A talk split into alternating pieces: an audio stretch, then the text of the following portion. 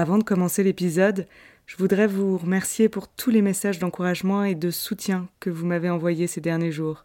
Cela me touche beaucoup.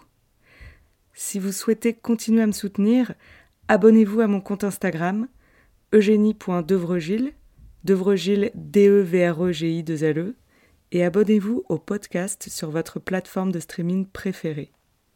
Allez, maintenant, place à l'épisode. Bonjour à tous, bienvenue dans le bon bouquin. Je suis Eugénie et aujourd'hui je vais vous parler littérature. Le bon bouquin? C'est le podcast qui vous redonne le goût des livres à travers des chroniques littéraires, des anecdotes sur le monde de la littérature, des conseils pratiques pour réintégrer la lecture dans votre quotidien. Je vous parle des livres qui m'ont captivé, des livres qui ne m'ont pas laissé indifférente et dont je me souviendrai toute ma vie. Je vous pousse les portes de ma bibliothèque, peuplée de classiques et de romans contemporains, de gros pavés ou de petits livres de rien du tout. Vous êtes prêts? C'est parti. Mesdames et messieurs, l'heure solennelle approche où les ombres s'allongent, où les chauves-souris sortent de leur cachette et où les esprits malicieux viennent nous asticoter. Oui, c'est le moment de célébrer la nuit la plus terrifiante de l'année, Halloween. À cette occasion, je vous propose de nous pencher sur un sujet qui, bien que généralement considéré avec une certaine réserve, mérite sans conteste une place de choix dans notre panthéon des émotions. J'ai nommé la peur. Pourquoi, dès notre plus tendre enfance, recherchons-nous à flirter avec la peur? À appeler les esprits, à raconter des histoires d'horreur autour d'un feu de camp avec une lampe torche sous le menton. Pourquoi les polars font-ils partie des genres littéraires les plus lus? Pourquoi les séries policières envahissent-elles encore le programme de Télé 7 jours? Pourquoi Derrick a-t-il une place de choix dans nos souvenirs d'enfance? Pourquoi, depuis la nuit des temps, nous, les humains, aimons-nous nous faire peur? Tout simplement parce que ça nous fait kiffer. On retire une forme de joie, un bonheur certain à être terrifié, à sentir nos cheveux se hérisser sur notre tête. La peur, dans un monde imaginaire bien sûr, est une sensation délicieusement exaltante qui fait battre notre cœur à tout rompre, qui fait frissonner notre échine, qui réveille nos instincts les plus primitifs. Ça sonne un peu comme une habitude sadomaso, mais bon, j'y peux rien, c'est la vérité. Cela fait partie de la nature humaine qui aime être tenue en haleine, qui aime ressentir de l'adrénaline. Et chercher à éprouver de la peur à travers des histoires peut aussi servir de catharsis, donc de libérer des émotions négatives de manière sécurisée. Et ça peut même aider certains à gérer leurs propres peurs et angoisses. Et oui, Lire des histoires qui font froid dans le dos peut s'apparenter à une séance de thérapie express, qui permettrait parfois de faire un grand ménage de printemps émotionnel. Rassurez-vous, vous, n'avez pas été propulsé sur un podcast de développement personnel. Revenons à nos moutons. La peur possède ce formidable avantage de nous faire sentir bien vivants. Quand on a peur, comme c'est une émotion, on doit être vivant pour la ressentir. C'est logique. Tiens, ça me fait penser à un proverbe turc qui dit La brebis morte n'a plus peur du loup. Je vous encourage à méditer cette phrase. Je vous préviens tout de suite, si j'aime le gentil frisson, celui qui fait battre mon cœur un peu plus vite que d'habitude tout en me disant Ne t'inquiète pas, tout cela est faux, tu es en sécurité, je déteste le gore, les gros plans sur les gorges tranchées, les descriptions détaillées d'un loup qui dévore une charogne. Et ce trait de personnalité se ressent dans mes choix de lecture qui vont suivre. Il va falloir l'accepter. Je vous propose donc ce que j'appelle peut-être un peu prétentieusement une littérature aux frissons finement amenés, qui nous tire certes de notre zone de confort, mais qui ne va pas venir nous emmerder avec ses gros sabots et nous jeter dans une piscine de serpents. Je vous propose des thrillers psychologiques plus que du sang qui vous gicle à la figure. Le premier livre dont je vais vous parler est d'une beauté sans nom. Il m'a bouleversé à la fois par son histoire et sa plume poétique et cinglante. Ce livre s'intitule Esprit d'hiver. Il a été écrit par Laura Kachishke et édité en France chez Christian Bourgeois en 2013. Laura Kachishke est romancière, nouvelliste et poétesse américaine. Esprit d'hiver est un tête-à-tête absolument glaçant entre une mère et sa fille bloquées dans leur maison ensevelie sous une épaisse couverture de neige. Ok, ok, en termes de saison, je vais un peu vite en besogne. Nous ne sommes que le 31 octobre, pas encore en plein hiver. De toute façon, ce livre est beaucoup trop terrifiant pour être lu en période de Noël. D'ailleurs, l'histoire s'ouvre justement sur le matin de Noël. Holly doit accueillir des invités pour le déjeuner familial et se lancer dans les préparatifs. Son mari est parti chercher ses parents à l'aéroport, elle est donc seule avec sa fille Tatiana. Tout est normal en apparence, mais rien ne va au fond. Un mauvais pressentiment l'habite, quelque chose qui vient de loin, qui remonte à 16 ans en arrière, à l'époque où son mari et elle se sont rendus en Russie pour adopter leur fille. Holly sent qu'il y a quelque chose qui ne tourne pas rond. Des événements étranges et inquiétants se produisent. Holly se retrouve à naviguer dans un labyrinthe de souvenirs et de rêves troublants. Elle repense à l'époque où elle a rencontré sa fille. Je serais honorée d'être ta vraie, vraie, vraie maman. Pour toujours, toujours, toujours. Elle avait pris sa fille dans ses bras, et elles étaient restées ainsi, leurs visages collés l'un contre l'autre, mélangeant leurs larmes, et cela avait été, et resterait à jamais, le plus doux moment de toute la vie de Holly. Esprit d'hiver est une plongée dans un monde étrange, flou, peuplé de souvenirs enfouis dans un déni lointain, dans laquelle la violence s'immisce de façon surprenante. Holly venait à peine de pousser le flacon de shampoing dans le coin, qu'il roula aussitôt au fond de la baignoire, avec le bruit sourd et solide que ferait une tête humaine tranchée. Le sentiment d'angoisse du livre est asphyxiant. Mais que s'est-il réellement passé là-bas en Russie? Que s'est-il passé avec sa fille? Y sont décrites l'horreur des orphelinats russes, la maltraitance envers les enfants, la saleté, la misère. Ce huis clos inquiétant explore avec brio les thèmes de l'aliénation, de la maternité et de l'identité.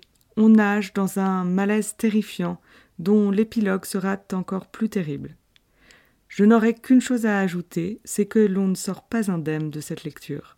Maintenant, je vous invite à monter dans mon bateau imaginaire pour traverser l'Atlantique. Je vous emmène en Angleterre, en Cornouailles plus précisément. Vous savez, ce coin reculé aux paysages majestueux et mélancoliques, empreint d'une beauté sauvage à faire pâlir d'envie tous les urbains de la terre, où les falaises impressionnantes sont sublimées par la lumière changeante où le ciel chargé de nuages gris cède la place à des éclaircies soudaines, à des couchers de soleil flamboyants. Ce pays où la mer gronde et les vagues avalent tout sur leur passage. Bon, ça y est, je pense que là vous avez bien compris, nous sommes en Cornouailles. Je vous propose donc de vous immerger dans l'univers de Rebecca de Daphné du Maurier, publié pour la première fois à Londres en 1938.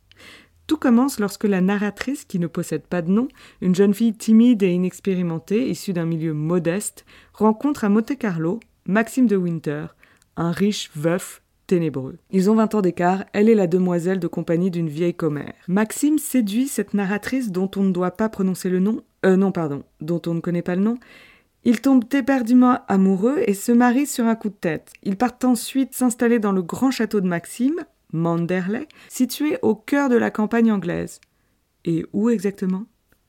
En Cornouailles, pour ceux qui ne suivent pas. Rebecca, la précédente femme de Maxime, est morte dans des circonstances mystérieuses et son ombre plane sur la nouvelle vie du jeune couple de tourtereaux. Le château de Manderley fourmille de souvenirs de la défunte Rebecca et son personnel ne peut s'empêcher de la comparer à la nouvelle Madame de Winter, qui selon lui n'arrive pas à la cheville de Rebecca. La narratrice se retrouve donc purement et simplement en compétition avec une femme morte, ce qui est une situation à la fois inédite et peu enviable. Elle doit faire face à l'ombre de Rebecca, à la froide gouvernante Mrs. Danvers, qui est un peu trop obsédée par la défunte d'ailleurs, et à l'énigmatique Maxime, froid, distant et pas très bavard, ce qui franchement n'aide pas Madame à se sentir à l'aise. Il ne m'appartenait pas du tout. Il appartenait à Rebecca. Elle était toujours dans la maison, comme Mrs. Danvers l'avait dit. Elle était dans cette chambre de l'aile ouest, elle était dans la bibliothèque, dans le petit salon, dans la galerie au-dessus du hall. Même dans le petit vestiaire où pendait son imperméable, et dans le jardin, et dans les bois, et dans la maisonnette en pierre sur la plage. Ses pas résonnaient dans le corridor, son parfum traînait dans l'escalier. Les domestiques continuaient à suivre ses ordres, les plats que nous mangions étaient les plats qu'elle aimait, ses fleurs préférées remplissaient les chambres. Rebecca était toujours Madame de Winter. Je n'avais rien à faire ici. J'aurais pu lutter contre une vivante, non contre une morte. Voilà un peu la situation émotionnelle de notre pauvre narratrice. Il plane un certain chic dans cette lecture, soyez-y préparés. Quand on ouvre le livre, on a tout de suite envie de chausser son haut de forme ou d'enfiler sa robe fourreau, pour se sentir à la hauteur des personnages, dans le dress code. C'est que l'intrigue se déroule quand même dans la majestueuse campagne anglaise, en Cornouailles, avec des manoirs à perte de vue, des jardins à la française et beaucoup de gens plutôt épargnés par la vie. Je l'imaginais jeune, grande, élégante, faisant le tour des écuries de Manderley en relevant sa longue jupe pour qu'elle ne traînât pas dans la boue. Je voyais la taille fine, le col montant, je l'entendais commander la voiture pour deux heures. Tout cela était fini maintenant pour elle. Tout cela était passé. Son mari était mort depuis quarante ans, son fils depuis quinze. Elle devait rester ici, dans cette maison, avec son infirmière jusqu'à ce que vînt son heure de mourir. Je songeais que nous savons peu de choses sur les personnes âgées. Nous comprenons les enfants, leurs jeux, leurs espoirs et leurs illusions. J'étais une enfant hier. Je n'avais pas oublié. Mais la grand-mère de Maxime, assise dans ses châles, avec ses pauvres yeux aveugles, qu'éprouvait-elle? Que savait-elle? Savait-elle que Béatrice bâillait en regardant sa montre? Devinait-elle que nous étions venus la voir parce que nous pensions que c'était bien et que c'était notre devoir, afin que, en rentrant chez elle, Béatrice pût dire Maintenant, j'ai la conscience tranquille pour trois mois. Je me souviens comme si c'était hier, dévorer ce livre à la campagne, devant un feu de bois, pendant que le jour déclinait lentement.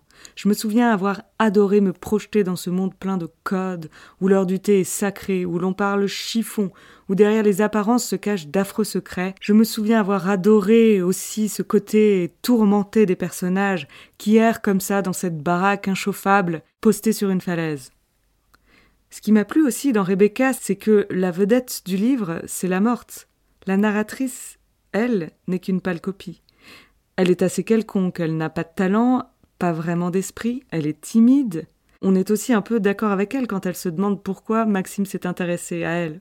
Rebecca, c'est un mélange exquis d'amour, de mystère, de trahison et de glamour britannique, le tout servi dans une ambiance très particulière qui nous déconcerte de notre quotidien à nous. À part si bien sûr vous êtes lord ou apparenté à la famille royale par exemple, auquel cas ne prenez pas cette remarque pour vous, L'ambiance dans ce livre est oppressante, les émotions sont palpables dans chaque mot, dans chaque phrase, dans chaque chapitre. Le roman pose la question de l'emprise que peut avoir des personnes sur leur entourage, sur le manque de confiance en soi aussi. Bien sûr, il y a ce coup de théâtre à la fin qui est absolument génial. Bref, Rebecca est un livre envoûtant qui vous obsédera jusqu'à la dernière page.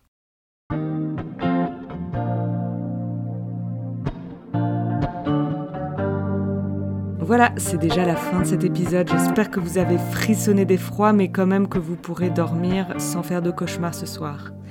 Merci infiniment de m'avoir écouté jusqu'au bout. Comme d'habitude, n'hésitez pas à parler du bon bouquin autour de vous, à vous abonner au podcast sur votre plateforme d'écoute préférée, à mettre des étoiles partout où vous pouvez. À dans deux semaines. Et d'ici là, bonne lecture